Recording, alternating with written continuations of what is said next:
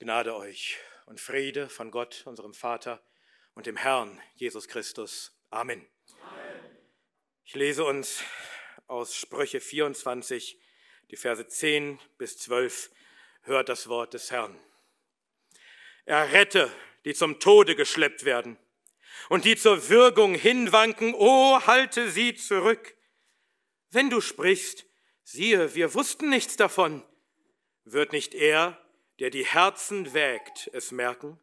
Und er, der auf deine Seele acht hat, es wissen? Und er wird dem Menschen vergelten nach seinem Tun. Amen. Amen.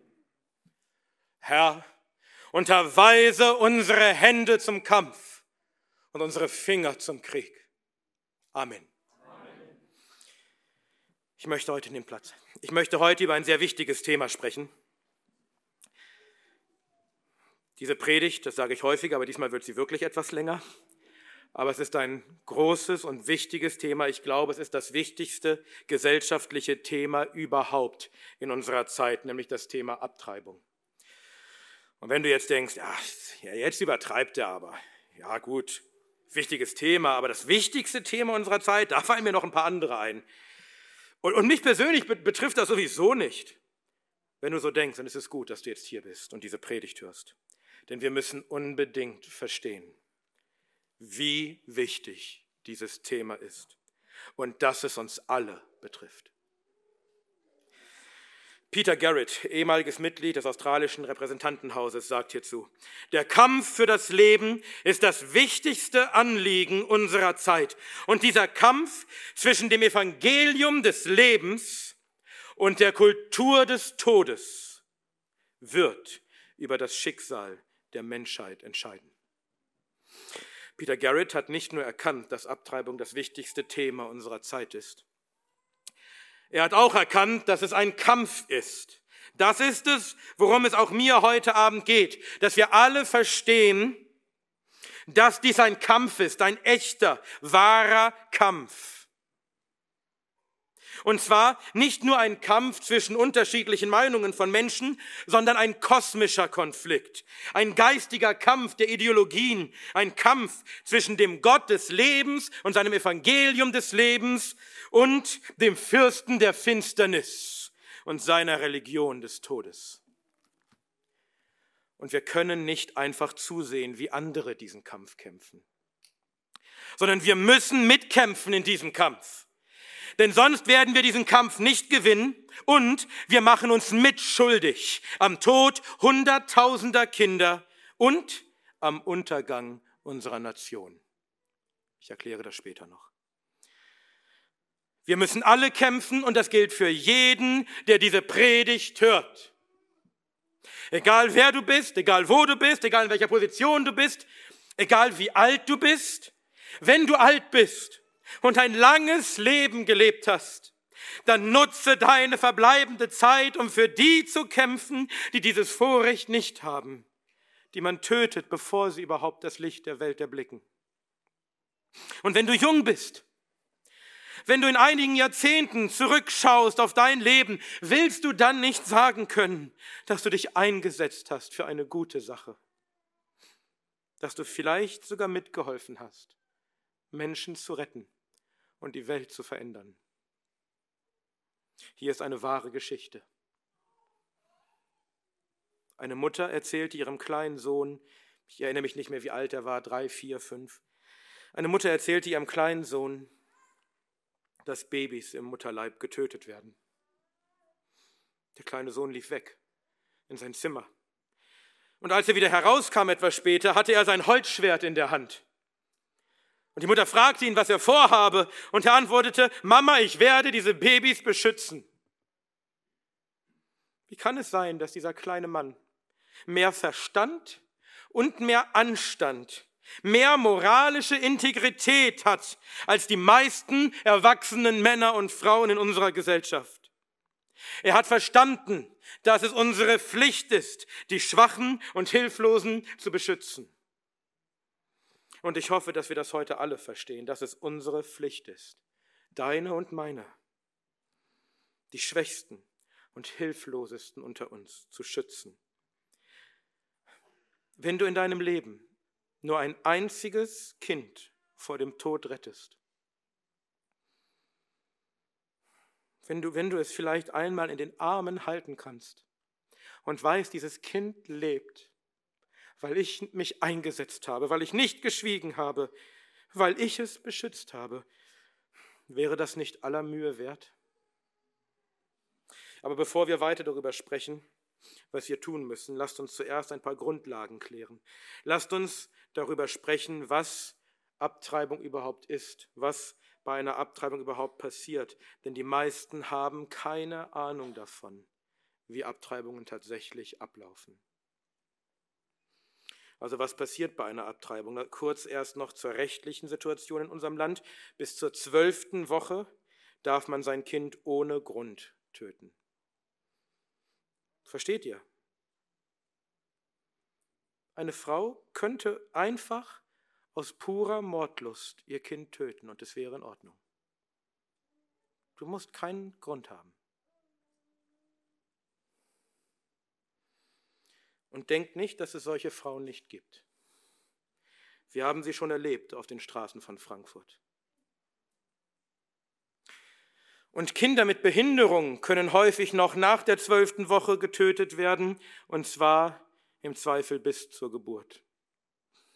Stellt euch vor, wie ein Kind kurz vor der Geburt aussieht.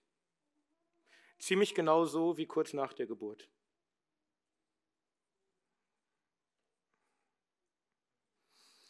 Die Kosten der Abtreibung trägt in der Regel die Schwangere, aber wenn sie zu wenig Geld hat oder auch häufig bei behinderten Kindern zahlt die Krankenkasse und damit wir alle.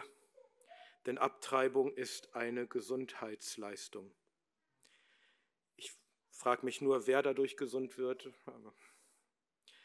Was genau passiert also bei einer Abtreibung? Und zum ersten Mal überhaupt, ihr wisst, ich bin nicht zimperlich mit Worten, aber zum ersten Mal überhaupt gebe ich hier eine Warnung. Eltern mit Kindern sollten jetzt überlegen, für die nächsten drei, vier Minuten den Raum zu verlassen. Also, was passiert bei einer Abtreibung? Ich habe überlegt, ob ich euch vielleicht einfach mal ein paar Fotos zeige. Dann müsste ich kein Wort mehr darüber verlieren. Ein oder zwei solcher Fotos und alles wäre gesagt. Aber ich habe mich dagegen entschieden, weil die Fotos so schockierend sind, so unerträglich, dass ich euch das nicht antun kann. Aber vielleicht solltet ihr darüber nachdenken, euch mal diese Bilder im Internet doch anzusehen. Die Blutlachen,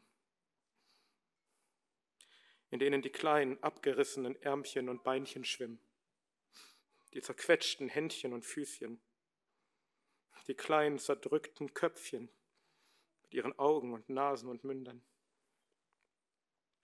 Vielleicht solltet ihr den Mut finden, euch diesem Grauen zu stellen, damit ihr wisst, was die Realität ist. Das ist kein grauenhafter Horrorfilm. Das ist Realität in unserem Land. Das ist das, was wirklich passiert. Hinter den geschlossenen Kliniktüren, in den sterilen Operationssälen, in denen Ärzte in weißen Kitteln jährlich 100.000 Babys in Stücke reißen in unserem Land. 300 jeden einzelnen Tag. Denn das ist es, wie die meisten Abtreibungen funktionieren. Nicht alle, häufig werden die Babys auch chemisch vergiftet, verätzt und verbrannt, aber die meisten Abtreibungen laufen so ab. In die Gebärmutter der Frau wird ein Sauger eingeführt, der durch den Unterdruck den Körper des kleinen Kindchens Stück für Stück auseinanderreißt und die einzelnen Stücke dann absaugt. Die Ärmchen, die Beinchen. Dann werden dem kleinen Ding die Eingeweide aus dem Bauch gerissen. Und am Ende wird sein zertrümmertes Köpfchen abgesaugt. Und meint nicht, die Kinder spüren das irgendwie nicht. Vielleicht verstehen sie nicht, was passiert, aber sie erleiden unvorstellbare Todesqualen. Es gibt Ultraschallaufnahmen von Abtreibungen, auf denen man sieht, wie das kleine Ding sich vor Schmerzen zusammenkrümmt und versucht, dem Sauger zu entkommen. Diese Aufnahmen sind so unfassbar schrecklich. Hört einmal, wie eine Mutter ihre Abtreibung beschreibt. Ich konnte spüren, wie das Baby aus meinem Inneren gerissen wurde. Es war wirklich schmerzhaft. Nach drei Viertel der Operation setzte ich mich auf. Im Zylinder sah ich die Teile meines kleinen Kindes in einer Blutlache schwimmen. Ich schrie und sprang vom Tisch auf. Ich konnte einfach nicht aufhören, mich zu übergeben. Und damit ist der Horror noch nicht beendet. Wenn die einzelnen Stücke des Kindchens abgesaugt sind, werden sie auf ein Tablett gelegt und man bastelt das Kind sorgsam wieder zusammen, um sicherzugehen, dass nicht etwa ein Händchen oder Füßchen im Mutterleib vergessen wurde. Ein groteskes Babypuzzle. Und die einzelnen Teile des Babys werden dann an die Industrie verkauft, die sie weiterverwertet.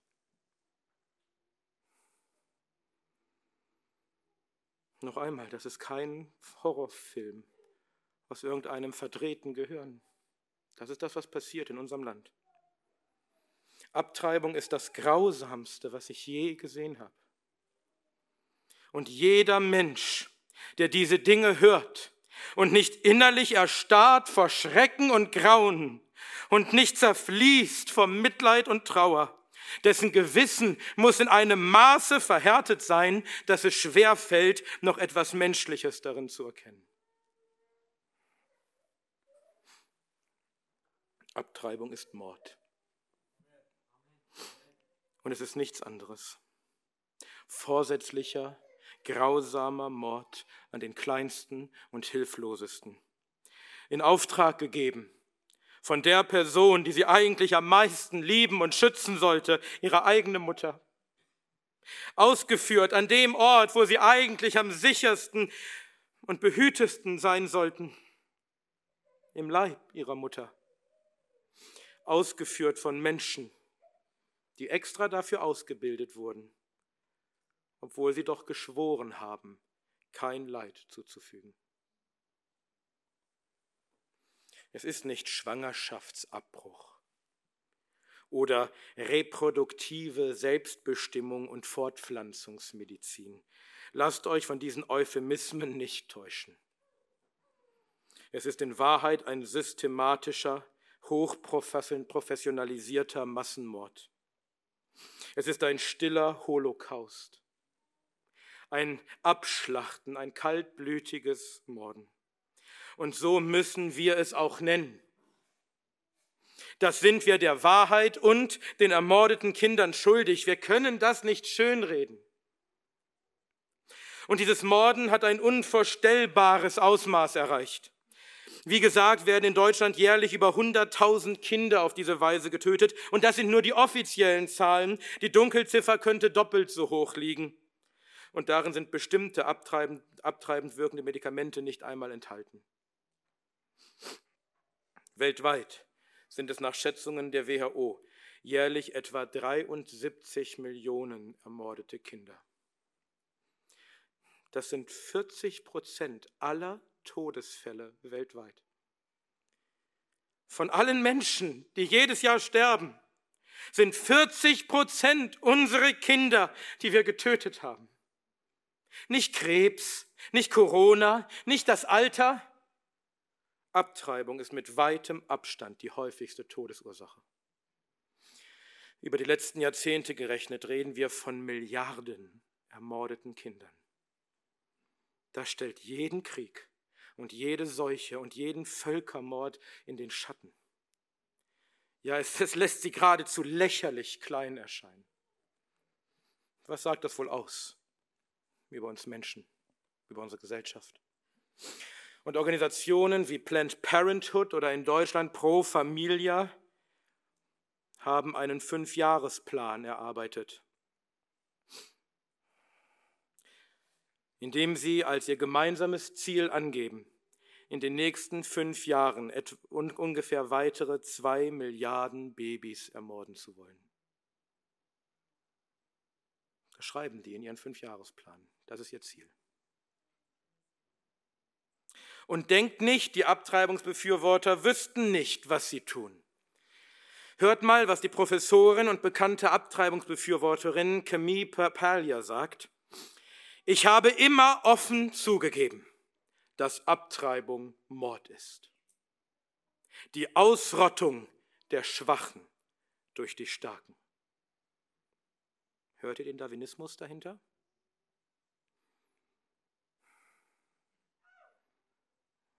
Tut mir leid, dass ich euch mit diesen Dingen konfrontieren muss. Aber nur, wenn wir verstehen, was tatsächlich jeden Tag geschieht in unserem Land. Und nur wenn wir den Horror und das Leid dieser Kinder wirklich an uns ranlassen, werden wir auch verstehen, dass wir handeln müssen. Als die Amerikaner die KZs befreiten nach dem, nach dem Zweiten Weltkrieg, da haben sie die Bevölkerung der Städte, die nebenan lagen, gezwungen, durch die KZs zu gehen, um zu sehen, was dort geschehen ist. Wir müssen uns zwingen, zu sehen, was geschieht. Der bekannte amerikanische Pastor John Piper sagt, benutze deine Vorstellungskraft, um zu sehen, was Abtreibung wirklich ist. Kämpfe gegen die Art von gesellschaftlicher Verblödung, die Nazi-Deutschland ergriffen hatte. Das Gefühl, dass das Problem so groß und so schrecklich ist und sich unserer Kontrolle entzieht, dass es nicht falsch sein kann, es einfach geschehen zu lassen. Benutze deine Vorstellungskraft, um zu sehen und zu fühlen, was wirklich hinter diesen sterilen Kliniktüren geschieht wenn du jedes kleine Kunstwerk Gottes sehen könntest und wie es aussieht, wenn es zerquetscht, vergiftet oder ausgehungert wird, würdest du sagen, das kann nicht sein.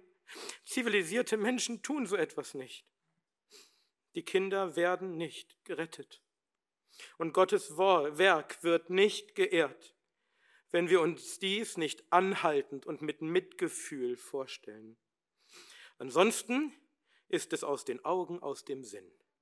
Genau wie Auschwitz. Es kann einfach nicht sein. Und deshalb tun wir so, als ob es nicht so wäre. Wir müssen endlich sehen, was da wirklich geschieht. Und wir müssen es beim Namen nennen. Wir müssen aufhören, so zu tun, als wären die Frauen die wirklichen Opfer. Wir müssen endlich über die wahren Opfer sprechen. Tun wir nicht so, als ginge es bei der Abtreibung nicht um die Massenabschlachtung von unschuldigen Kindern. Die Frauen, die ihre Kinder töten lassen, sind keine Opfer, sie sind Täter. Ja, viele von ihnen haben schwierige Umstände. Viele von ihnen haben einen Partner oder eine Familie, die sie zur Abtreibung drängen. Häufig sind es die Väter der Kinder, die die Mutter anstiften, ihr Kind zu töten, indem sie damit drohen, die Mutter zu verlassen, wenn sie das Kind nicht wegmachen lässt.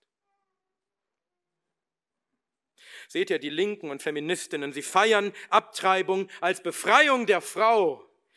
In Wahrheit ist das Gegenteil der Fall.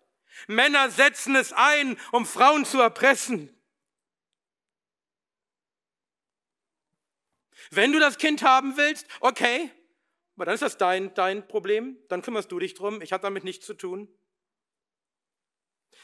Und viele Frauen lassen sich erpressen und töten ihr Baby, weil sie ihren Partner nicht verlieren wollen. Liebe Mutter.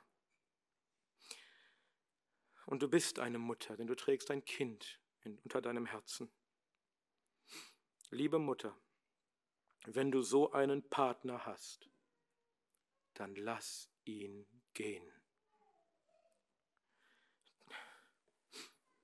Du willst doch nicht mit jemandem zusammenleben, der dich zwingt, euer gemeinsames Kind zu töten.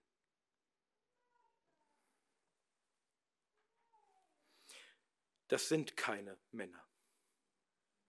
Sie sind genau das Gegenteil. Sie sind Unmänner.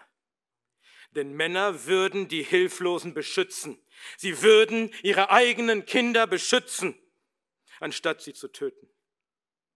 Und sie würden den Schwachen beistehen. Sie würden ihrer Frau beistehen, anstatt sie zu erpressen. Und wir sollten solchen Frauen helfen in ihrer Situation.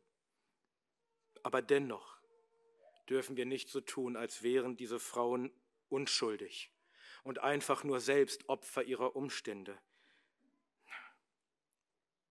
Siehst du, wenn ich, wenn ich dich ermorde, weil dein, Nach dein Nachbar mich unter Druck gesetzt hat, dich zu ermorden, dann bin ich trotzdem schuldig.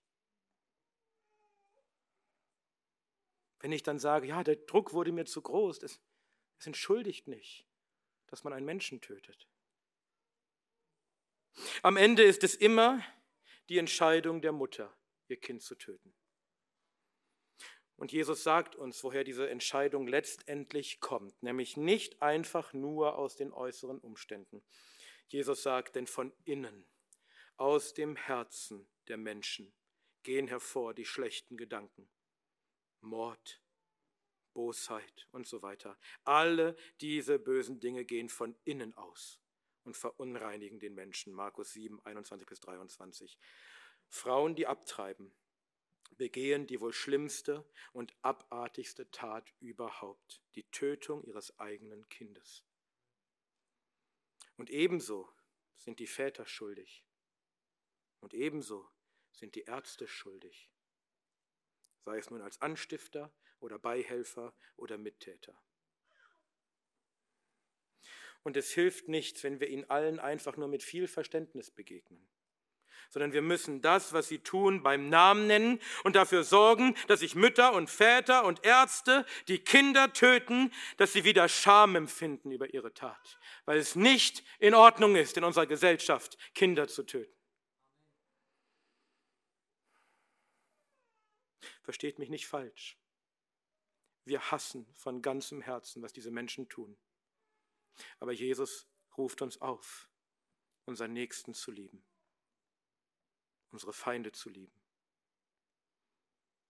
Ja, wir wünschen uns, dass dieses Morden ein Ende hat um jeden Preis. Aber wir wünschen uns noch mehr, dass es dadurch ein Ende nimmt, dass diese Menschen Gott erkennen und ihn um Vergebung anbeten.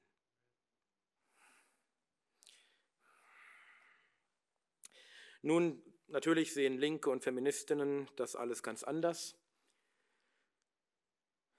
Sie wollen uns als, uns als die Bösen hinstellen, die die Frauen nur unterdrücken wollen. Sie nennen die Frauen Opfer und die, die ihre Kinder töten, nennen sie Heldinnen. Und das Abschlachten von Kindern nennen sie das elementarste Menschenrecht einer Frau.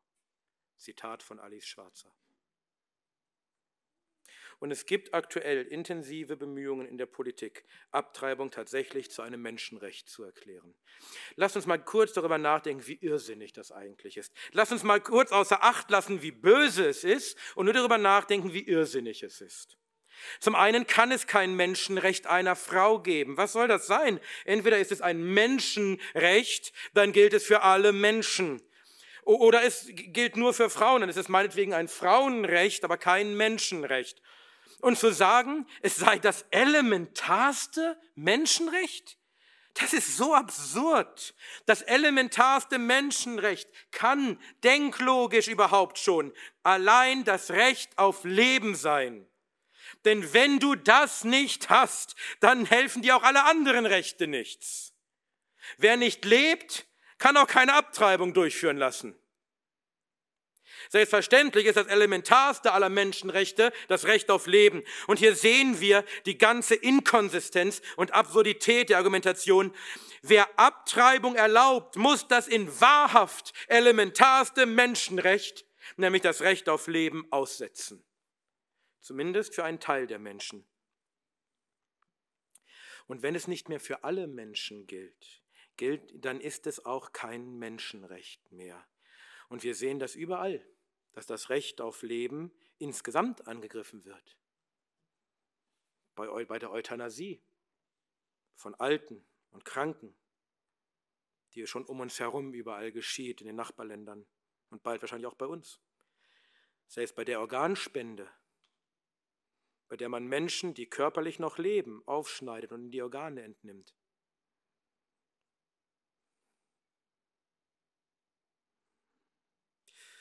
Und bei der Abtreibung, wovon wird es abhängig gemacht, ob ein Mensch das Recht auf Leben hat oder nicht?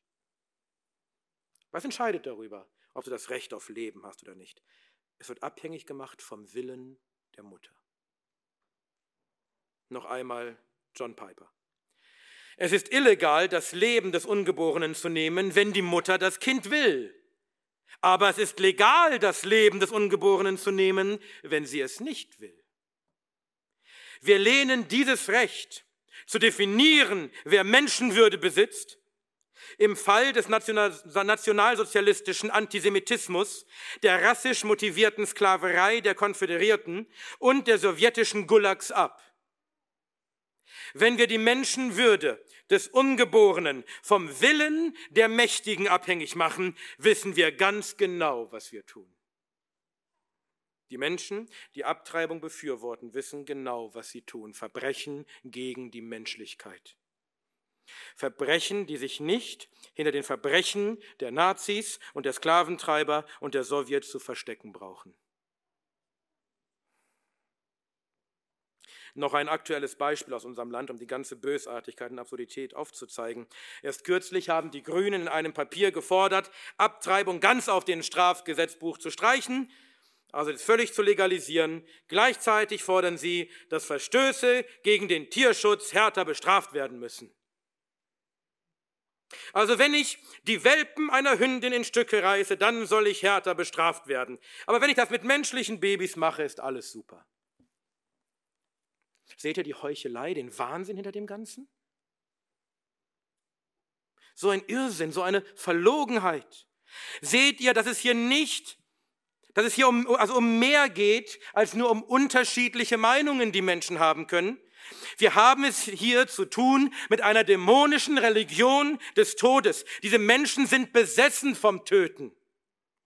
Und der Grund dafür ist ihr Hass auf Gott wie Gott sagt, alle, die mich hassen, lieben den Tod. Sprüche 8, Vers 36. Und weil sie Gott hassen, hat Gott sie hingegeben in diese bösartige Absurdität, in einen verworfenen Sinn, sodass sie nicht mal mehr klar denken können, erfüllt mit aller Bosheit, Schlechtigkeit, voll von Mord, Gewalttäter, ohne natürliche Liebe, unbarmherzige. Römer 1, 28 bis 31. Menschen, die ein wenig natürliche Liebe haben. Also ein wenig Liebe, die, die eigentlich von Natur aus jeder Mensch haben sollte. Menschen, die ein, ein wenig Barmherzigkeit haben, die, die tun so etwas nicht. Es ist wieder natürlich.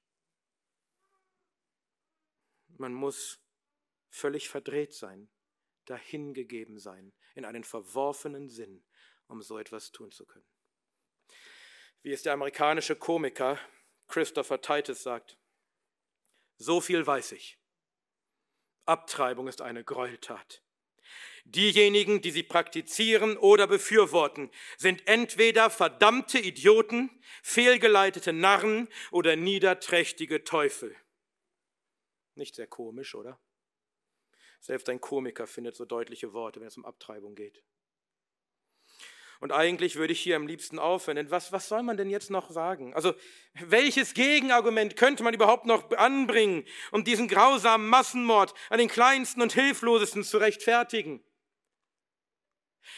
Wir müssen ja nicht mal in die Bibel schauen, weil jeder Mensch von Natur das wissen muss.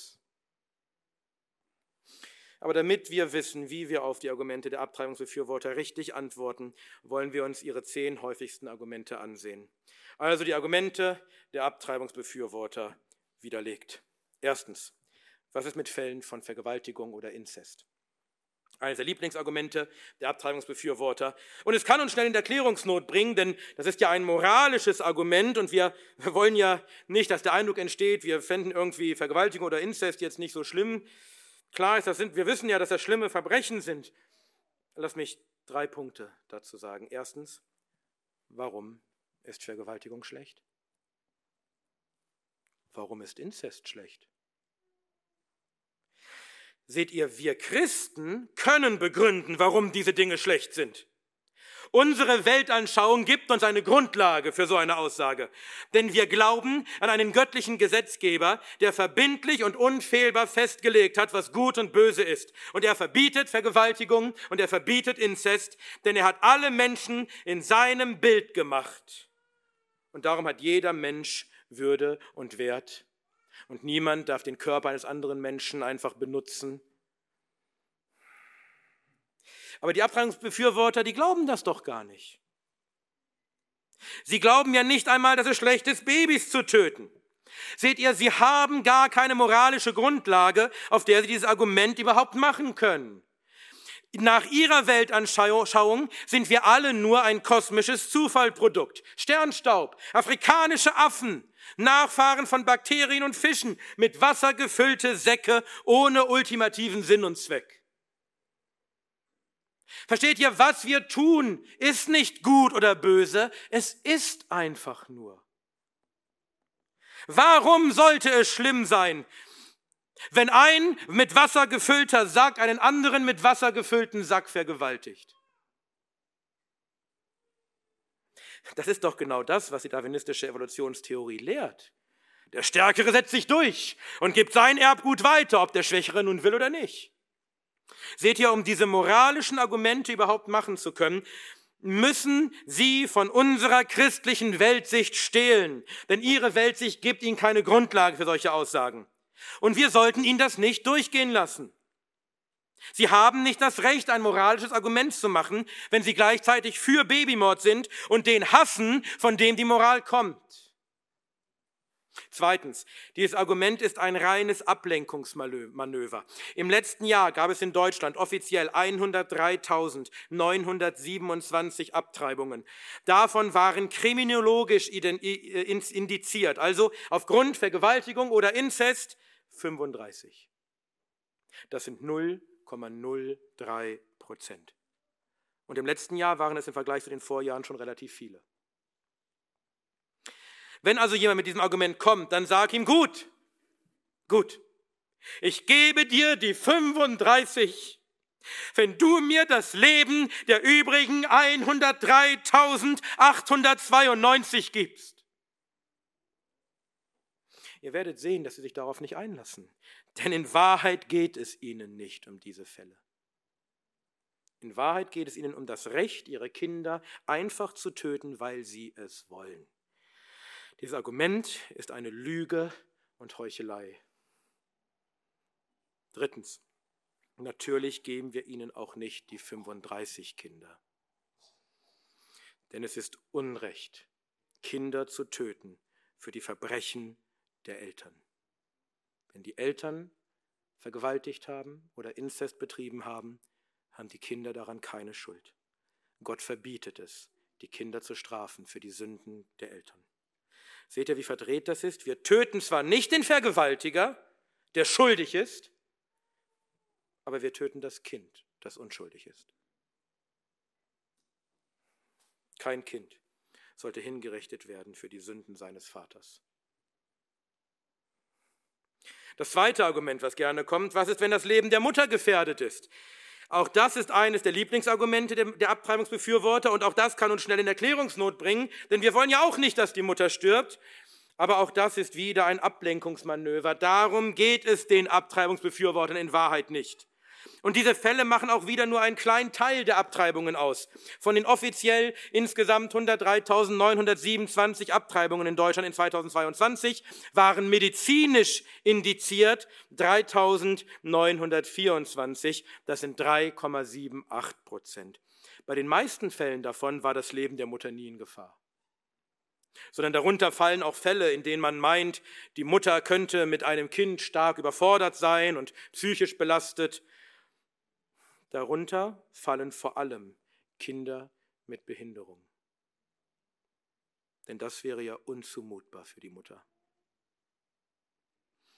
Fälle, in denen das Leben der Mutter tatsächlich konkret gefährdet ist, sind aufgrund des medizinischen Fortschritts Gott sei Dank die absolute Ausnahme.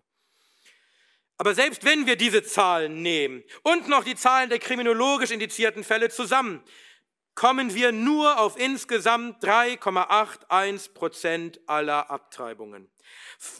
Das heißt, diese drei häufigsten Argumente der Abtreibungsbefürworter, Vergewaltigung, Inzest, Leben der Mutter, machen nur einen kleinen Bruchteil aller Abtreibungen aus. Fast 100.000 Kinder, um genau zu sein, 99.968 in 2022, werden getötet, einfach weil die Mutter es so beschlossen hat. Das sind 96,19 Prozent. Und wenn wir doch einen der seltenen Fälle haben, in denen das Leben der Mutter durch die Schwangerschaft tatsächlich konkret bedroht ist, dann sprechen wir doch nicht mehr wirklich von Abtreibung. Darum geht es doch nicht. Dann haben, sprechen wir von einer Rettungsoperation.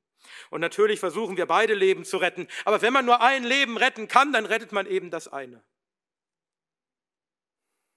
Das dritte Argument, Abtreibungen geschehen sowieso. Notfalls dann halt illegal und unsicher. Das Lieblingsargument von Alice Schwarzer. Ich würde darauf antworten, wie es heißt, antworte dem Toren nach seiner Narrheit, damit er nicht weise sei in seinen Augen. Sprüche 26,5. Also, ich finde, das ist ein richtig tolles Argument. Und man kann es so vielseitig verwenden. Diebstahl geschieht sowieso. Dann lass es uns doch erlauben. Mord geschieht doch sowieso. Lass es uns erlauben. Vergewaltigung geschieht sowieso. Lass es erlauben.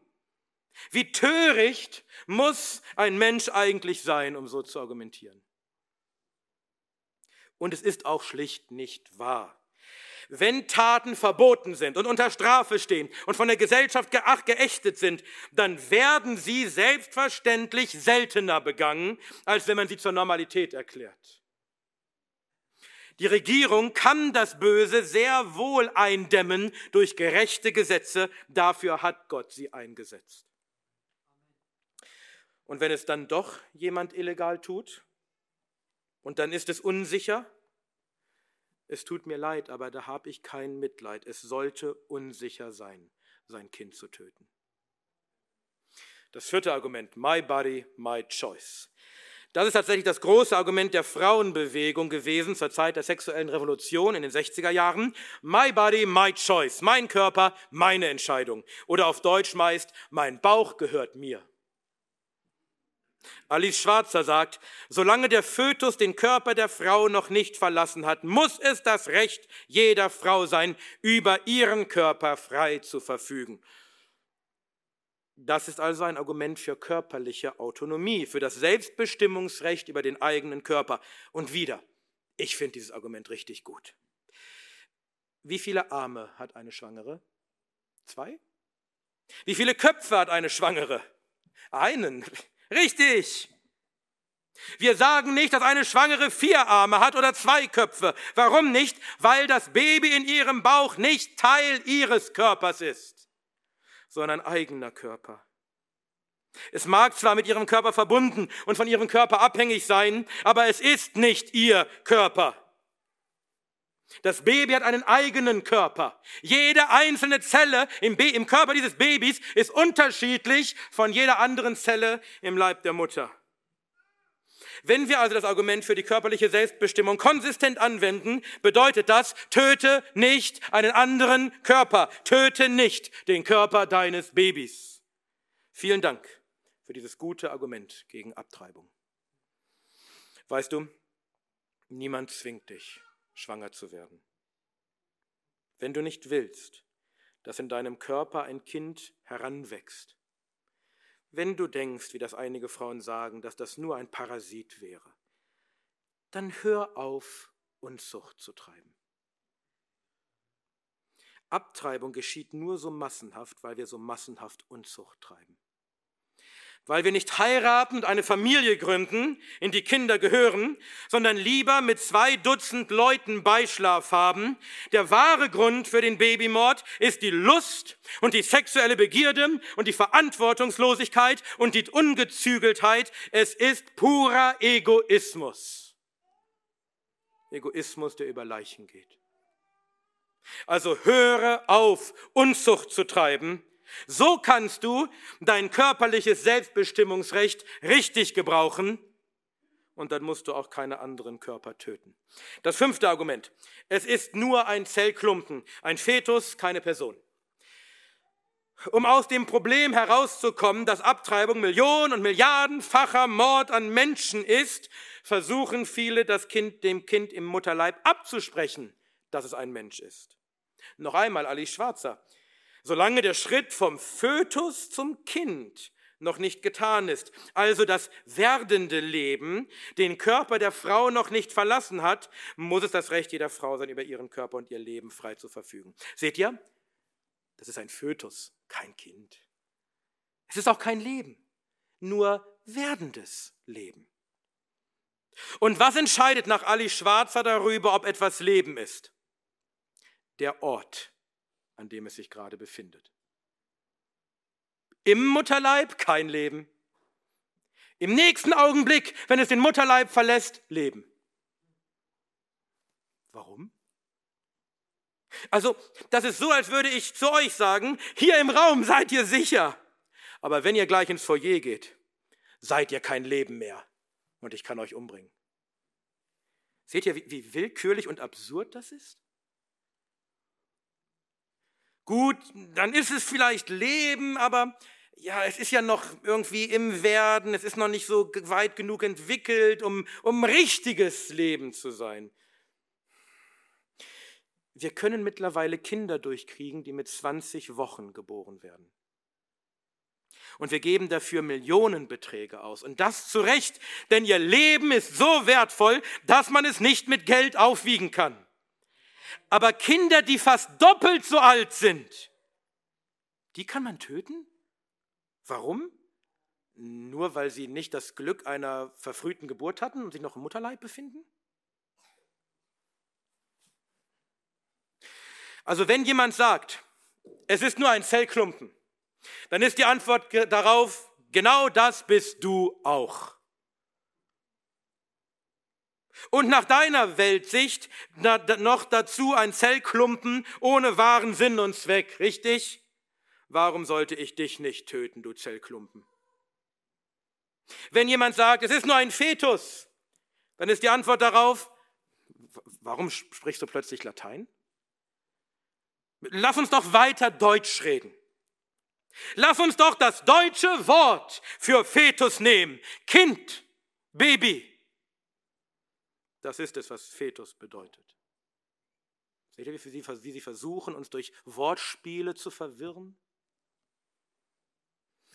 Seht ihr, die Christen, weil sie das Wort Gottes hatten, haben schon immer gewusst, dass das Ungeborene im Mutterleib ein Mensch ist oder zumindest ein werdender Mensch, aber dass es auf jeden Fall menschlich ist und nicht getötet werden darf. Wir finden das überall, in, im, im ersten Jahrhundert, im zweiten Jahrhundert, überall schreiben die Christen, Abtreibung ist Mord. Aber mittlerweile, 2000 Jahre später, hat es sogar die Wissenschaft verstanden. Es gibt mittlerweile keinen wissenschaftlichen Zweifel mehr daran, dass das Ungeborene im Mutterleib nicht nur irgendein Zellklumpen ist, sondern ein Mensch. Der amerikanische Rechtsgelehrte Stanley Fish drückt es so aus. Die Argumente der Befürworter des Lebensschutzes beruhen heute auf wissenschaftlichen Erkenntnissen, die Argumente der Befürworter des Schwangerschaftsabbruchs nicht. Das ist eine kulturelle, historische Tatsache. Und das wissen auch die Abtreibungsbefürworter, auch wenn sie versuchen, uns weiter zu täuschen. Aber einige sind auch ehrlich. Hier noch einmal die bekannte Abtreibungsbefürworterin Camille Pellia, nun das gesamte Zitat. Ich habe immer offen zugegeben, dass Abtreibung Mord ist, die Ausrottung der Schwachen durch die Starken, die zur Auslöschung konkreter Individuen und nicht nur von Klumpen gefühllosen Gewebes führt. Diese Zellklumpen leben. Und sie sind menschliches Leben. Was denn auch sonst? Tierisch, pflanzlich, mineralisch? Vielleicht ist es ein bisschen klein, ihr könnt es euch nachher noch ansehen aus der Nähe. Was ist das hier? Was ist das hier, wenn nicht ein Mensch? Dieses kleine Modell zeigt ein Baby mit zehn Wochen. Zehn Wochen. Also noch zwei weitere Wochen kann man das Kind ohne Grund töten.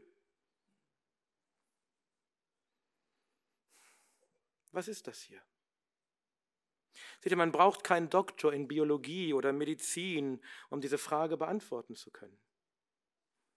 Als ich dieses Modell zum ersten Mal meiner kleinen Tochter gezeigt habe, sie ist zwei Jahre alt, da hat sie ohne Zögern gerufen, oh, wie süß ein Baby.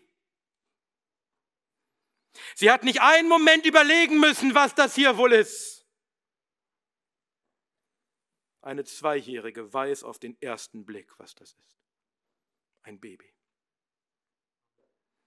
Es ist ein Baby, ein Mensch. Es sind Kinder, die ermordet werden.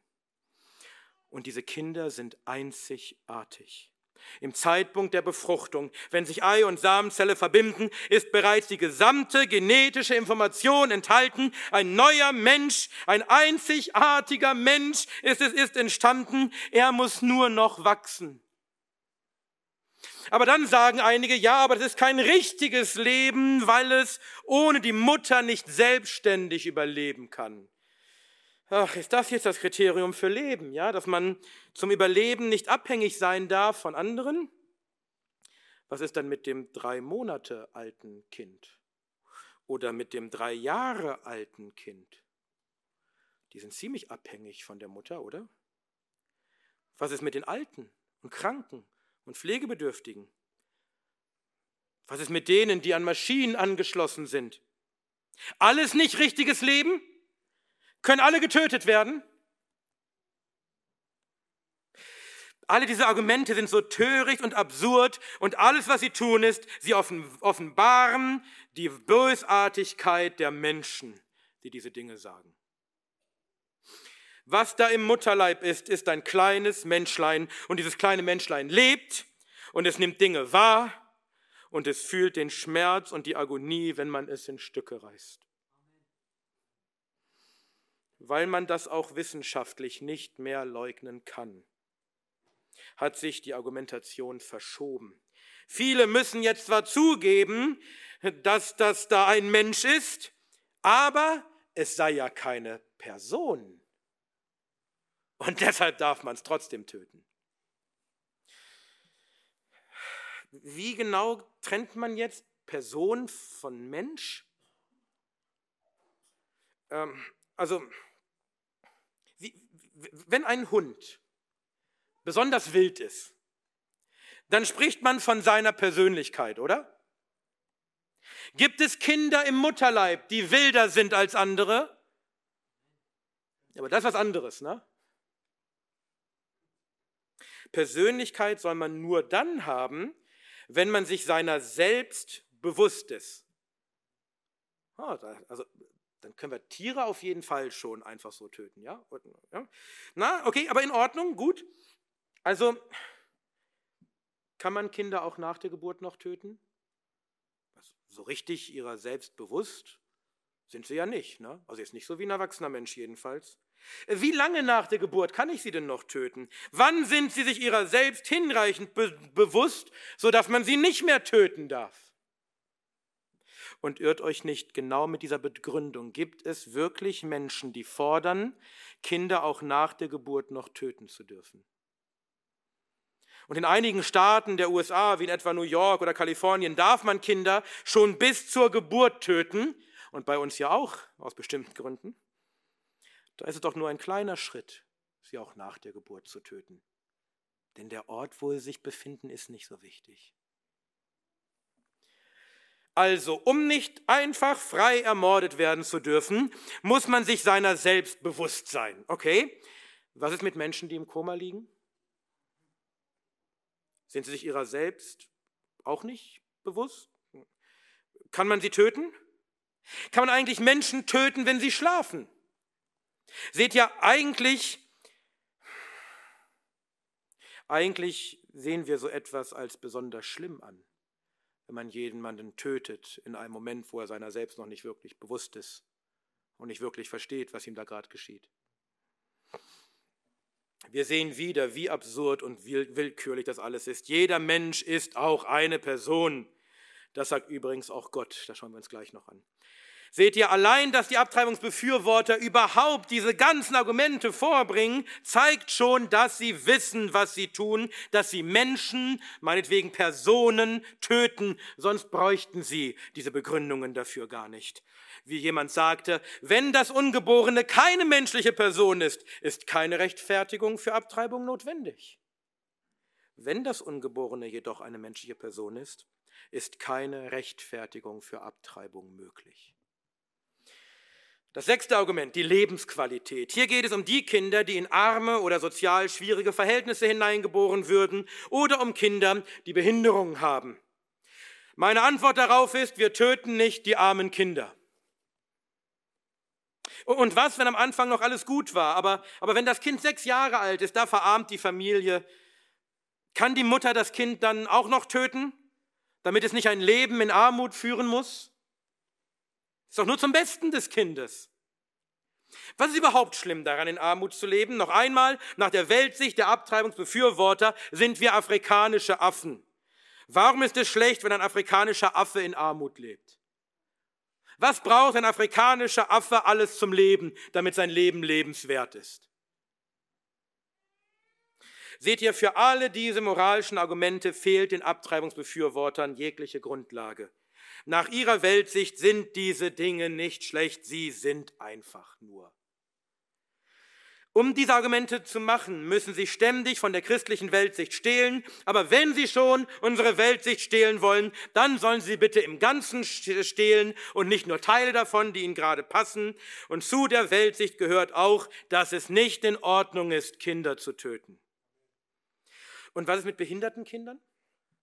Seht ihr, das ist ein großes Problem. Versteht ihr, es werden kaum noch behinderte Kinder geboren, weil sie alle vorher abgetrieben werden, teilweise bis kurz vor der Geburt. Mal ganz davon abgesehen, dass bei der Diagnostik häufig Fehler passieren und Kinder abgetrieben werden, die gar nicht behindert sind, seit wann sind wir eigentlich wieder bei den Nazis angekommen und unterscheiden zwischen lebenswertem und lebensunwertem Leben? Und wer entscheidet das? Also als die Nazis Behinderte töteten, fanden wir noch, dass es ein Verbrechen gegen die Menschlichkeit sei. Aber heute ist das ein Akt der Gnade. Ja? Fragt mal ein armes Kind, fragt mal ein behindertes Kind, ob es lieber getötet werden möchte, als zu leben. Wir haben in unserer Gemeinde Kinder, die sind arm. Wir haben in unserer Gemeinde Kinder, die sind behindert. Wer von euch denkt, man hätte sie lieber töten sollen? Das ist abartig. Es gibt kein lebensunwertes Leben. Wenn Gott Leben geschaffen hat, dann ist es lebenswert. Jeder Mensch ist gemacht im Bilde Gottes und jeder Mensch besitzt Wert und Würde, gleich ob er nun arm ist oder reich, gesund oder krank. Das wissen wir doch eigentlich. Ich dachte es jedenfalls. Seht ihr auch hier, es ist so offenkundig, so fadenscheinig. In Wirklichkeit geht es nicht um das Kind und was das Beste wäre für das Kind. Es geht um die Eltern, die das Kind als Belastung für ihr Leben ansehen. Noch jemand, der auf der Tasche liegt. Ein, eine Einschränkung ihrer Freiheit. Stellt euch vor, wie furchtbar, wenn man sich vielleicht ein Leben lang um ein behindertes Kind kümmern müsste. Das ist unzumutbar. Es ist Tötung aus Egoismus, nichts weiter.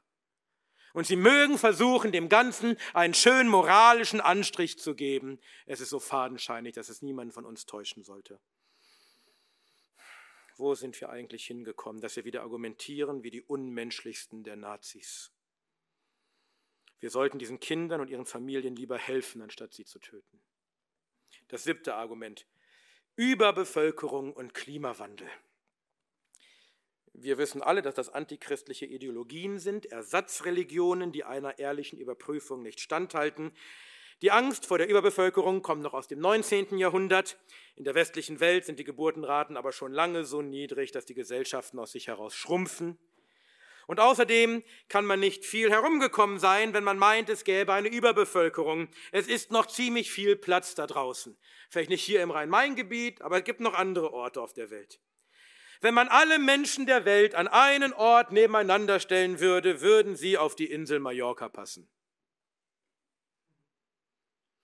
Und in die Diskussion um den angeblich menschengemachten Klimawandel will ich jetzt gar nicht erst einsteigen. Aber er wird immer häufiger als Grund dafür genommen, warum Abtreibung gut und richtig und das einzig Verantwortungsvolle sei. Sie nehmen den vermeintlichen Klimawandel, um Abtreibung quasi zur moralischen Pflicht zu machen. Es ist nämlich unverantwortlich, Kinder zu bekommen, die den Klimawandel weiter anheizen. Abtreibung ist eine Tugend, eine Heldentat zur Rettung des Planeten. Nur so viel. Selbst wenn es einen menschengemachten Klimawandel gibt, sollten wir morden für das Klima? Viele würden heute antworten ja. Aber bei denen, die noch Verstand und Anstand haben, ist Ihre Antwort hoffentlich klar, natürlich nicht. Das achte Argument. Du musst ja nicht abtreiben. Was kümmert es dich, wenn ich abtreibe? Wenn du Abtreibungen nicht magst, dann hab halt keine Abtreibung. Aber lass mich in Ruhe mit deiner Moral. Du machst, was du für richtig hältst, ich mach, was ich für richtig halte. Wieder so ein tolles Argument. Du musst ja nicht stehlen. Du musst ja nicht morden. Du musst ja nicht vergewaltigen. Aber lass mich doch in Ruhe diese Dinge tun. So absurd wie das ist, ist es leider auch die Argumentation mehrerer evangelikaler Leiter in unserem Land, ich will gar nicht mehr viel dazu sagen, ihr wisst es schon, ich will nur kurz erinnern an das, an das Papier aus Corona-Zeiten. Ethisch falsche oder zweifelhafte Gesetze des Staates, die dem Christen aber die Möglichkeit lassen, richtig zu handeln, müssen nicht bekämpft werden. Solange mich niemand zwingt, mein Kind abzutreiben, muss ich die Gesetze, die den hunderttausendfachen Kindermord erlauben, nicht bekämpfen so eine Egozentrik, so eine Lieblosigkeit ist eines Christen nicht würdig. Mich kümmert es, wenn in meinem Land Kinder ermordet werden. Denn ich habe Liebe und Mitleid und Erbarmen, denn ich bin ein Christ. Und es ist meine moralische Pflicht vor Gott, die Schwachen und Hilflosen zu schützen und gegen das Unrecht zu kämpfen. Neunter Grund, nur Frauen können über Abtreibung sprechen. Damit soll den Männern kollektiv die Kompetenz abgesprochen und der Mund verboten werden. Dies ist kein ehrliches Sachargument, sondern ein Argumentum ad hominem, ein Argument, das sich gegen die Person richtet, weil sie angeblich keine Kompetenz hat und deswegen auch kein Mitspracherecht. Die erste Antwort darauf wäre diese, warum gehst du davon aus, dass ich ein Mann bin? Woher weißt du, dass ich mich nicht als Frau identifiziere? Frau, die halt Bärte mag. Wenn nur Frauen über Abtreibung sprechen dürfen, gut, dann identifiziere ich mich jetzt halt als Frau. Das ist es mir wert, um die Kinder zu retten. Wieder antworte dem Toren nach seiner Narrheit, damit er nicht weise sei in seinen Augen. Abtreibungsbefürworter haben keine Weltsicht, die solche Aussagen überhaupt zulässt. Denn in ihrer Weltsicht gibt es Mann und Frau gar nicht. Und auch wenn es stimmt, dass ich als Mann nicht nachvollziehen kann, wie es ist, schwanger zu sein, das spielt gar keine Rolle, darum geht es gar nicht. Es geht um die moralische Frage, ob es gut oder böse ist, richtig oder falsch, Kinder zu töten. Dazu muss ich nicht wissen, wie es ist, schwanger zu sein.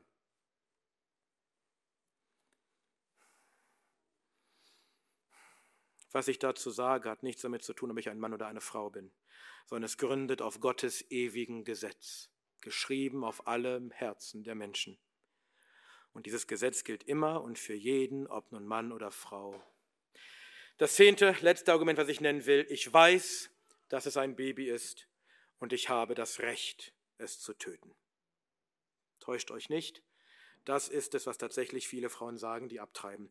Wenn man alle ihre vorgeschobenen Argumente entkräftet hat, ist es das, was übrig bleibt, der wahre Kern der Sache, das, worum es wirklich geht. Ich will und darf mein Kind töten. Wir haben das bereits im Zitat von äh, Camille Pellier gesehen. Ich weiß, dass es Mord ist, die Ausrottung der Schwachen, die, zur, die, zur, äh, die Auslöschung konkreter Individuen. Und ich will sie auslöschen. Wenn wir zu diesem wahren Kern vorgestoßen sind und die Bösartigkeit und Sünde offengelegt ist, dann bleibt nur der Aufruf zur Umkehr. Du weißt, was du gerade gesagt hast. Du weißt, dass das abgrundtief böse ist. Du weißt, dass du damit eines Tages vor Gott, dem allmächtigen Richter, stehen wirst. Du weißt, dass er dich dafür richten wird. Du weißt, dass du dafür ins ewige Feuer gehst. Wie der Apostel Paulus schreibt, obwohl sie Gottes gerechtes Urteil erkennen, dass die, die so etwas tun, des Todes würdig sind, üben sie es nicht allein aus, sondern haben auch Wohlgefallen an denen, die es tun. Römer 1, Vers 32. Daher bleibt an diesem Punkt nur noch der Aufruf, erkenne, was du eigentlich bist und kehr um, tue Buße. Nachdem wir nun die häufigsten Argumente der Abtreibungsbefürworter behandelt haben, lasst uns noch fragen, was sagt Gott wohl zu diesem Morden von Kindern im Mutterleib? Was sagt die Schrift dazu? Lass uns zuerst schauen, wie Gott die Kinder im Mutterleib betrachtet. Als reine Zellklumpen oder als Menschen, als Personen. Der König David schreibt in Psalm 139 über Gott, denn du besaßest meine Nieren, du wobst mich im Leib meiner Mutter. Ich preise dich dafür, dass ich auf eine erstaunliche, ausgezeichnete Weise gemacht bin. Wunderbar sind deine Werke und meine Seele weiß es sehr wohl. Mein Gebein war nicht vor dir verborgen, als ich gemacht wurde im Geheimen, gewirkt wie ein Strickwerk in den untersten Örtern der Erde meinen Keim sahen deine Augen. Und in dein Buch waren sie alle eingeschrieben, die Tage, die entworfen wurden, als nicht einer von ihnen war. Psalm 139, 13 bis 16. Jedes Kind ist ein erstaunliches Wunder Gottes, ein ausgezeichnetes Meisterwerk Gottes und jeder Mensch, jede Seele weiß das sehr wohl. Gott ist es, der jedes Kind webt im Mutterleib. Das ist nicht einfach ein biologischer Prozess, der automatisch abläuft im Mutterleib. Es ist ein Wirken Gottes. Jede Schwangerschaft, jedes Kind im Mutterleib ist ein bewusstes und gewolltes Werk Gottes. David schreibt, meinen Keim, wörtlich meinen Embryo, sahen deine Augen. Gott weiß also um jeden Menschen im Mutterleib. Niemand anders kann ihn darin sehen, Gott sieht ihn. Er ist es, der ihn webt. Er ist es, der die Gebeine im Leib der Schwangeren bildet. Prediger 11, Vers 5. Und diese Kinder sind für Gott nicht irgendwelche Zellklumpen, sondern Individuen, Personen. Er kennt die kleinen Kinder im Mutterleib persönlich. Er liebt sie bereits im Mutterleib. Oder hasst sie auch. Römer 9, Vers 13. Er hat ihnen bereits einen Namen gegeben. Jesaja 49, Vers 1 versteht hier, jedes Kind im Mutterleib, das getötet wird, ist nicht anonym, es hat einen Namen. Diese Kinder sind nicht anonym für Gott, sie sind Personen. Er kennt sie bei ihrem Namen. Und er hat schon einen Plan für ihr Leben. Jeremia 1, Vers 5.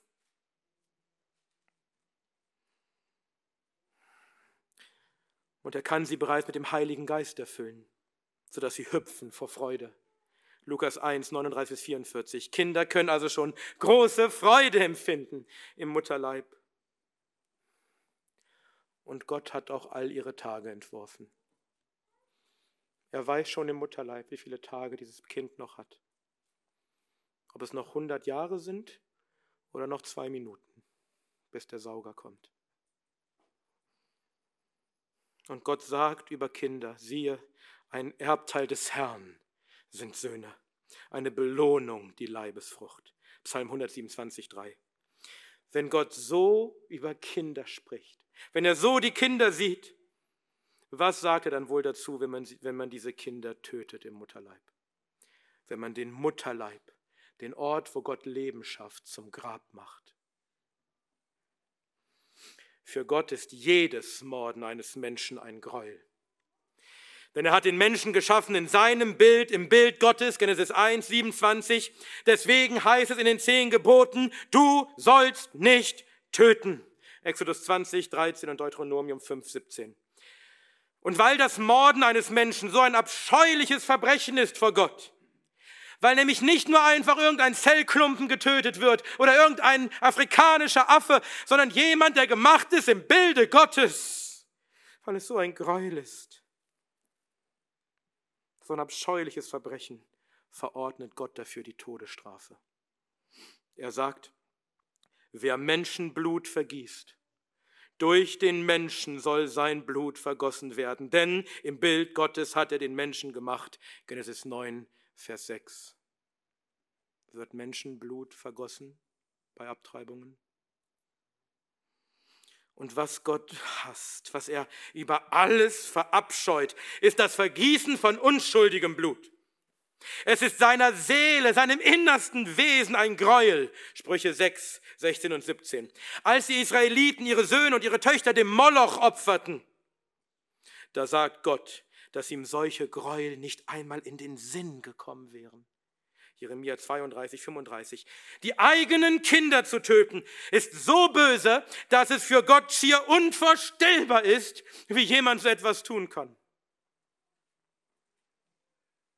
Und das gilt auch für ungeborene Kinder. Es heißt im Gesetz Gottes, und wenn Männer sich zanken und stoßen eine schwangere Frau so, dass sie gebiert und es geschieht Schaden, so sollst du geben. Leben um Leben, Auge um Auge, Zahn um Zahn und so weiter. Exodus 21, 22 bis 25. Wenn jemand also eine Schwangere stößt und das Kind stirbt, weil es zu einer frühzeitigen Geburt kommt, oder es ist, hat schwere Verletzungen erlitten durch dieses, dieses Stoß, dann macht Gott keinen Unterschied zwischen dem, der lebt und gestoßen hat, und dem kleinen Kind. Auge um Auge, Zahn um Zahn, und wenn das Kind stirbt, die Todesstrafe. So schützt Gott also die ungeborenen Kinder, genauso und sogar noch mehr als die geborenen Menschen. Wie denkt Gott also über Abtreibung? Er hasst sie. Es ist ihm ein schier unvorstellbarer Gräuel. Es ist, es ist der satanische Kult des Todes, der Gott genau entgegengesetzt ist. Denn er ist ein Gott des Lebens. Und weil er das Leben ist und das Leben liebt, hasst er Abtreibung. Und er wird die richten, die Kinder töten und den Mutterleib zu einem Grab machen. Er wird die unschuldig ermordeten Kinder rächen. Er wird keines von ihnen jemals vergessen. Er kennt sie alle mit Namen und ihr Blut schreit zu ihm. Und es heißt über ihn, der dem vergossenen Blut nachforscht, hat ihrer gedacht. Er hat das Schreien der Elenden nicht vergessen. Psalm 9, Vers 13.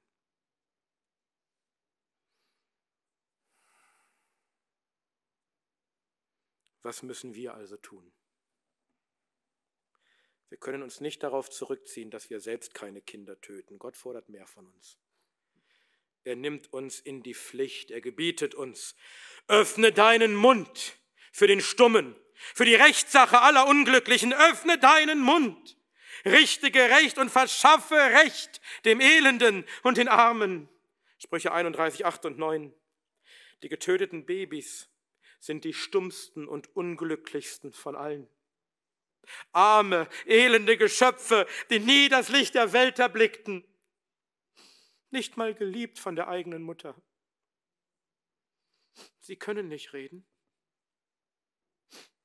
Sie können nicht schreien über das Unrecht, das ihnen geschieht. Also müssen wir es für sie tun. Wir müssen schreien und das Unrecht anprangern, laut, öffentlich, hörbar für alle, damit wir uns nicht schuldig machen vor Gott. Und wir müssen noch mehr tun. Gott gebietet uns, errette, das ist der Predigtext, errette, die zum Tode geschleppt werden und die zur Würgung hinwanken, oh, halte sie zurück. Wenn du sprichst, siehe, wir wussten nichts davon.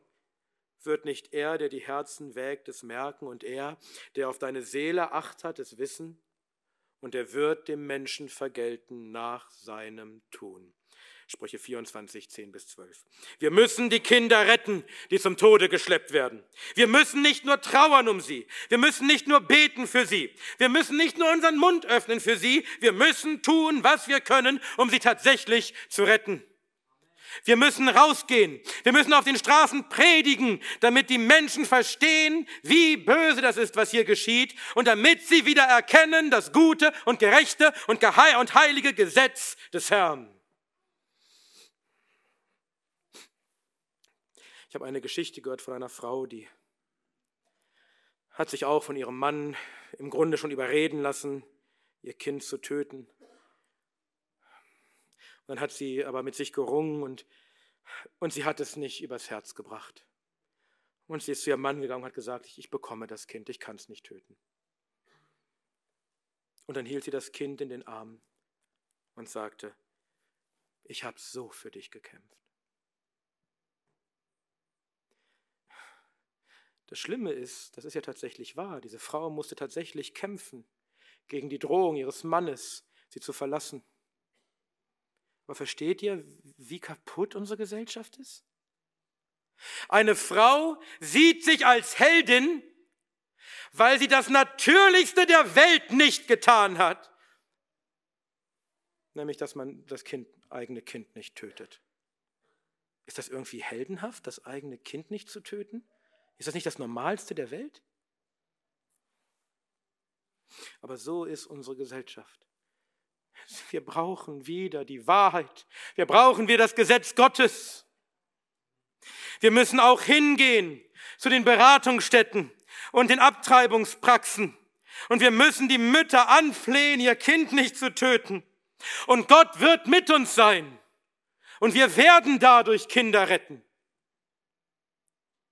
Aber auch das ist nicht genug.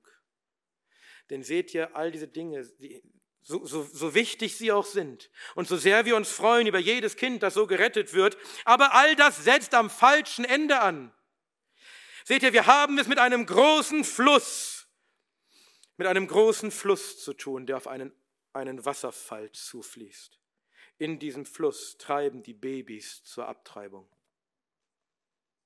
Wir können uns nun unten am Fluss hinstellen und versuchen, so viel Babys wie möglich noch aus dem Wasser zu ziehen, bevor sie den Wasserfall hinunterstürzen. Aber der Fluss fließt immer weiter und bringt immer mehr Babys zum Wasserfall. Und selbst wenn wir mehr retten, es werden immer mehr sterben. Deswegen müssen wir oben ansetzen an der Quelle. Dort, wo der steht, der permanent Babys in den Fluss wirft. Der Staat, der Abtreibung erlaubt und fördert und finanziert. Dort müssen wir ansetzen. Wir müssen die Gesetze ändern. Abtreibung muss wieder ein strafbares Verbrechen sein in unserem Land. Sonst schwillt dieser Fluss weiter an. Wir sollten den Politikern schreiben, die für uns im Landtag und im Bundestag sitzen. Wir sollten ihnen sagen, dass sie eine Pflicht haben, vor Gott und den Menschen diese Kinder zu retten.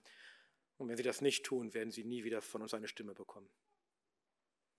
Wir dürfen, wir dürfen auf keinen Fall eine Partei oder einen Politiker wählen, der für Abtreibung ist. Sonst machen wir uns schuldig. Es ist ein Kampf, David gegen Goliath. Aber David hat gewonnen. Denn er kam im Namen des Herrn. Wir kommen im Namen des Herrn. Wir sind die Schlachtreihen des allmächtigen Gottes. Und wenn wir diese Dinge tun, wenn wir in den Kampf ziehen, mit dem Wort, dann wird unser Gott mit uns sein. Christus wird mit uns sein, der König über die ganze Erde mit all seiner Gewalt. Wenn wir das nicht tun, haben wir keine Entschuldigung vor Gott. Er weiß, dass wir wissen, was geschieht in unserem Land. Und wenn wir nichts dagegen unternehmen, wird er uns vergelten nach unserem Tun. Er wird uns richten für unsere Lieblosigkeit und Gleichgültigkeit und Feigheit. Denn nicht zu unternehmen gegen Abtreibung ist ein Verstoß gegen die beiden größten Gebote. Liebe Gott, liebe sein Gesetz, liebe sein Recht und liebe deinen Nächsten wie dich selbst. Wir müssen diese kleinen Kinder lieben wie uns selbst, wie dein eigenes Kind. Und wir dürfen nicht die Augen verschließen vor dem Unrecht, was ihnen geschieht. Und so haben es die Christen schon immer getan. Abtreibung ist ja nichts Neues. Die Frauenbewegung feiert das als großen Schritt zur Befreiung der Frau. Völliger Blödsinn. In heidnischen Kulturen gab es schon immer Abtreibung. Bei den Römern gab es Abtreibung. Die Römer verachteten sogar die Juden dafür, dass sie ihre Kinder nicht töteten. Und die Römer haben nicht nur abgetrieben, sie waren schon einen Schritt weiter, da wo wir auch gerade hinkommen wollen. Sie haben auch die Neugeborenen getötet. Sie haben nachts neugeborene Babys auf den Müll geworfen, damit sie von den Hunden gefressen werden. Deshalb haben Christen in den Nächten die Müllhaufen Roms abgesucht, nach weggeworfenen Babys, und haben sie aufgenommen und sich um sie gekümmert. Sie haben sie adoptiert, so wie Gott uns adoptiert hat. Sie haben ihr Licht scheinen lassen in die Finsternis der römischen Kultur des Todes. Und Christus hat ihre Treue und ihren Mut belohnt und hat ihnen Sieg gegeben. Sie haben dafür gesorgt, dass Abtreibung verboten wurde. Sie haben auch dafür gesorgt, dass der ganze Rest dieser Kultur des Todes zurückgedrängt wurde. Dass zum Beispiel das Morden in den Arenen aufhörte zur Unterhaltung des Publikums. Sie haben die Religion des Todes zurückgedrängt durch das Evangelium des Lebens. Wenn wir in unserem Land wieder angekommen sind, im heidnischen Rom, dann müssen wir auch handeln wie unsere Brüder und Schwestern damals. Und wie wir am Anfang von Peter Garrett gehört haben, entscheidet das tatsächlich auch über das Schicksal der Menschheit und ganz konkret über das Schicksal unserer Nation. Denn Gerechtigkeit erhöht eine Nation, aber Sünde ist die Schande der Völker. Sprüche 14, Vers 34. Und Abtreibung ist eine nationale Sünde, eine nationale Schande. Vom Staat erlaubt und gefördert, vom Gesundheitssystem ausgeführt und von der Gesellschaft mitgetragen. Es ist eine nationale Sünde und deswegen wird Gott darauf mit einer nationalen Lösung antworten. Er spricht, und von deinen Nachkommen sollst du keinen hingeben, um ihm den Moloch durchs Feuer gehen zu lassen, damit das Land euch nicht ausspeie, wenn ihr es verunreinigt, so wie es die Nation ausgespien hat, die vor euch da war. Levitikus 18, 21 und 28. Systematischer Kindermord ist ein Gräuel. Wir opfern unsere Kinder dem modernen Moloch, dem Götzen unseres eigenen Egoismus, unserer eigenen Unzucht, unserer eigenen Gesetzlosigkeit. Wir überheben uns über Gott und seine Gesetze und machen uns selbst zum Götzen. Und Gott wird darauf antworten, indem er das Land, das wir verunreinigt haben durch diese Gräuel, indem er dafür sorgen wird, dass dieses Land uns ausspeien wird. Oder verzeiht mir, wenn ich es in moderner Sprache sage, das Land wird uns auskotzen. Weil es uns nicht mehr ertragen kann. Weil ihm schlecht wird von unseren Sünden. Weil es das Blut unserer Kinder nicht mehr trinken kann. Gott hat das mit Völkern getan in der Vergangenheit. Und er wird es wieder tun. Und ich denke, wir sehen gerade, wie sein Gericht schon begonnen hat über unser Land. Deswegen müssen wir kämpfen gegen Abtreibung und das ganze Land zur Buße aufrufen, bevor es zu spät ist. Noch ein letzter Gedanke und damit will ich schließen. Was, wenn du abgetrieben hast? Oder wenn du als Vater die Tötung deines Kindes mitgetragen hast, deine Frau dazu aufgefordert hast, nichts dagegen unternommen hast, geschwiegen hast? Was, wenn du als Arzt Kinder tötest als Lebensunterhalt? Wenn du eines dieser Dinge getan hast, wenn du abgetrieben hast, dann wird Gottes Zorn über dich kommen. Und er wird das Blut dieser Kinder an dir heimsuchen. Und er wird dich strafen mit dem ewigen Tod. Aber, und das ist das Wichtigste, was ich dir heute zu sagen habe. Noch gibt es Hoffnung. Seht ihr, die meisten Frauen, die abgetrieben haben, haben deswegen ihr Leben lang Schuldgefühle. Die Welt will das verschleiern und spricht von psychischen Problemen. Es sind Schuldgefühle. Und völlig zu Recht. Denn sie wissen, was sie getan haben.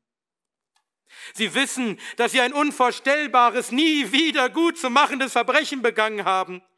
Denn das Gesetz Gottes ist auf ihr Herz geschrieben und ihr Gewissen klagt sie an und lässt ihnen keine Ruhe. Es gibt zwei Arten, mit diesen Schuldgefühlen umzugehen. Man kann verzweifeln und halt irgendwie versuchen, damit zu leben. Oder man verhärtet sein Herz und redet sich selbst ein, dass man richtig gehandelt hat und dass man es wieder tun würde. Übrigens auch Frauen, die nicht abgetrieben haben, aber über eine Abtreibung nachgedacht haben, haben oft solche Schuldgefühle. Denn auch sie haben erkannt, was in ihrem Herzen tatsächlich ist und wozu, zu welchen Gräueltaten sie im Zweifel fähig werden. Es gibt dann Treffen, wo solche Frauen zusammenkommen. Und wenn sie dann hören, dass die anderen Frauen die gleichen bösen Gedanken hatten, dann tröstet sie das weil sie sich jetzt einreden können, dass das ganz normal ist und sie doch keine, keine so schlechten Menschen sind. Und dann gibt es einen dritten Weg, den christlichen Weg. Und das ist der einzige Weg, der funktioniert. Aber dafür musst du zuerst aufhören, Ausreden zu suchen, Gründe zu suchen, anderen die Schuld zu geben dich selbst als Opfer zu sehen, dich selbst zu rechtfertigen.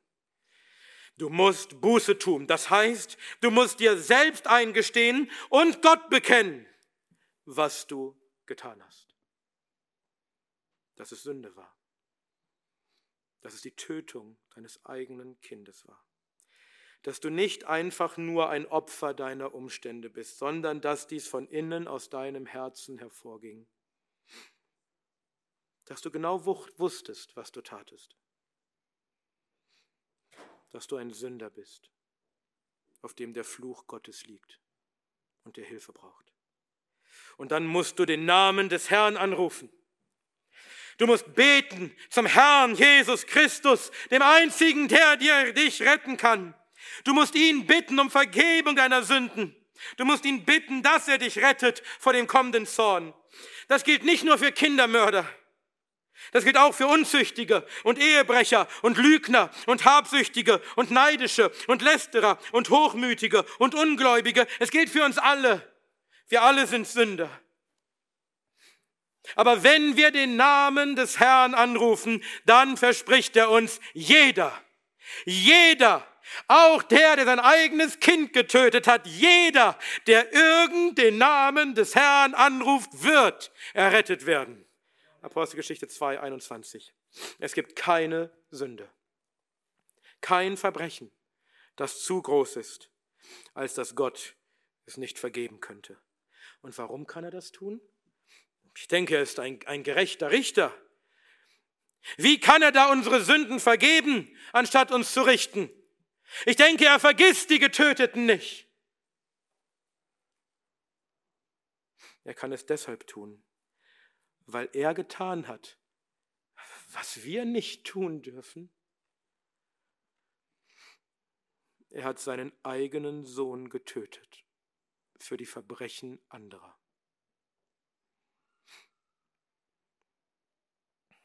Aber nicht aus Hass und Rache, sondern aus Liebe und Erbarmen zu uns. Jesus Christus hat sich töten lassen. Er hat sich selbst hingegeben für uns. Er hat unsere Sünden getragen am Kreuz. Auch die Sünde, dass du dein Kind getötet hast. Er hat es auf sich genommen am Kreuz. Und er hat dort den Zorn und die Strafe Gottes über unsere Sünden auf sich genommen und so Sühnung bewirkt für unsere Schuld. Wenn du an Christus glaubst, dann ist deine Schuld völlig bezahlt, egal wie groß sie war und deine Sünden sind vergeben, sodass sie dich nie wieder erreichen können. Und wenn sie wie Scharlach sind, wie Schnee, sollen sie weiß werden. Wenn sie rot sind wie Karmesin, wie Wolle sollen sie werden. Jesaja 1, 18. Selbst wenn das rote Blut deines Kindes an dir klebt, er wird dich reinigen und dich weiß machen wie Schnee. Und das ist kein frommes Gerede, das ist Realität. Wir haben hier in unserer Gemeinde Schwestern, die haben ihre Kinder abgetrieben. Aber sie haben Buße getan und geglaubt an Christus. Und ihnen ist vergeben. Und sie haben Frieden mit Gott. Und sie werden ihr Kindlein, das sie getötet haben, einst in ihre Arme schließen. Jesus sagt selbst in Johannes 5, 24, Wahrlich, wahrlich, Amen, Amen. Ich sage euch, wer mein Wort hört und dem glaubt, der mich gesandt hat, hat ewiges Leben und kommt nicht ins Gericht, sondern ist aus dem Tod in das Leben übergegangen. Du darfst leben, selbst wenn du getötet hast. Denn Christus wurde getötet an deiner Stadt. Darum glaube an ihn. Setze dein Vertrauen auf ihn. Heute, wenn du seine Stimme hörst, verhärte dein Herz nicht, sondern komme zu Jesus. Komm noch heute. Lass deine Sünden abwaschen in seinem Blut. Lass dich versöhnen mit Gott. Amen.